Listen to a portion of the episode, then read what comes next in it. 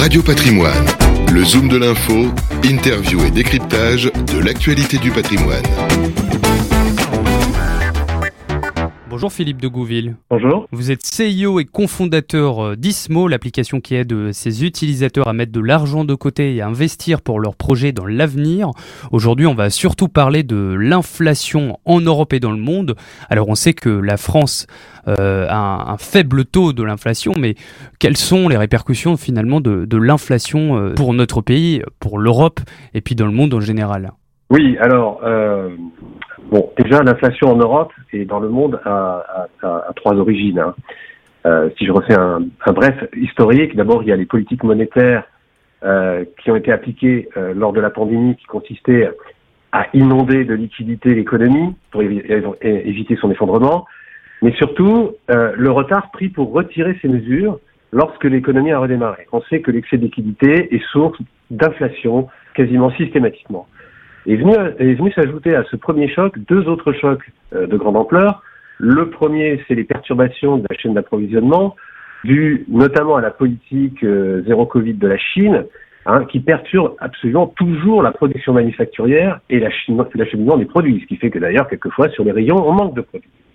Et enfin, le troisième point, évidemment, c'est la guerre en Ukraine, qui a provoqué un choc énergétique et alimentaire majeur, euh, d'autant plus important pour les pays qui dépendent de la Russie, comme la plupart des pays européens.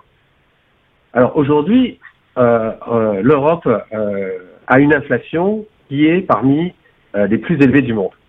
Rendez-vous compte qu'avec une inflation de 10%, nous dépassons aujourd'hui allègrement des pays comme le Brésil ou l'Inde, hein, des pays qui sont normalement traditionnellement avec une inflation élevée, mais qui aujourd'hui, eux, ont une inflation qui est plutôt de l'ordre de 7%. Alors, on le sait, hein, cette inflation est euh, par basse, si on veut. Oui, relativement basse par rapport à leur standard classique, puisque l'inflation au Brésil en général est plutôt au-delà des, 10%, hein, et en Inde aussi. Alors c'est pas dire qu'il n'y a pas des pays où il y a, beaucoup d'inflation. En Europe, on a les pays, mhm. euh, euh, les pays baltes qui, sont, qui ont une inflation qui est au-delà de 20%. Donc c'est c'est pas du tout homogène l'inflation en Europe. Et, et c'est d'ailleurs le problème, un des problèmes majeurs de contrôle et de pilotage du contrôle de cette inflation. On le voit euh, euh, en Europe, euh, la BCE est, très en retard hein, par rapport aux autres banques centrales. Elle a, moins monté les taux. On a deux hausses de taux jusqu'à présent, et elle va continuer à monter les taux parce qu'elle est obligée de le faire pour lutter contre l'inflation, contre l'inflation venant du choc d'offres, mais aussi venant de la baisse de l'euro, hein, puisque finalement aujourd'hui on importe de l'inflation de l'extérieur parce que la devise s'affaiblit, et elle s'affaiblit parce que les taux sont trop bas.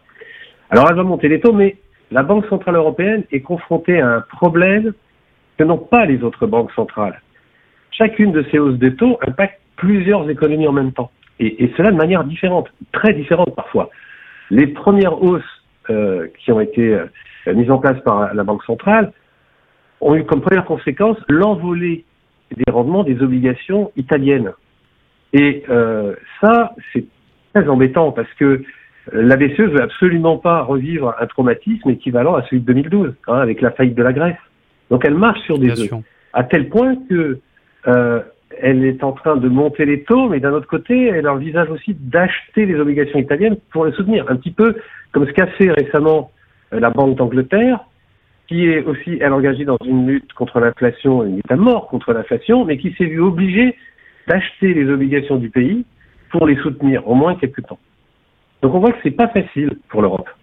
Et j'aimerais pas être à la place d'un banquier central actuellement. Hein, c'est un métier qui, à mon avis, très difficile parce que la marge de manœuvre pour lutter contre cette inflation, elle est, elle, est assez faible. Hein. Euh, la Banque centrale ne peut pas imprimer de gaz ni de pétrole. Donc elle ne peut pas agir sur le choc d'offres. Elle doit agir sur la demande. Et pour agir sur la demande, il faut restreindre le crédit. Et, et historiquement, si vous voulez euh, euh, lutter contre l'inflation, surtout quand, quand, on a une inflation qui a deux chiffres comme ça, ça provoque mhm. 9 fois sur 10 une récession. Hein. Euh, donc, c'est euh, malheureusement. on, va, peut-être vers la récession, justement. Oui, on y va probablement. Les, les, indicateurs économiques en Europe sont pas bons. Et puis en plus, il faut, faut, avoir en tête une chose c'est que si jamais, euh, par malheur, il n'y avait pas assez de gaz pour cet hiver, Hein, c'est-à-dire qu'il y a des usines. C'est une des possibilités, en euh, effet.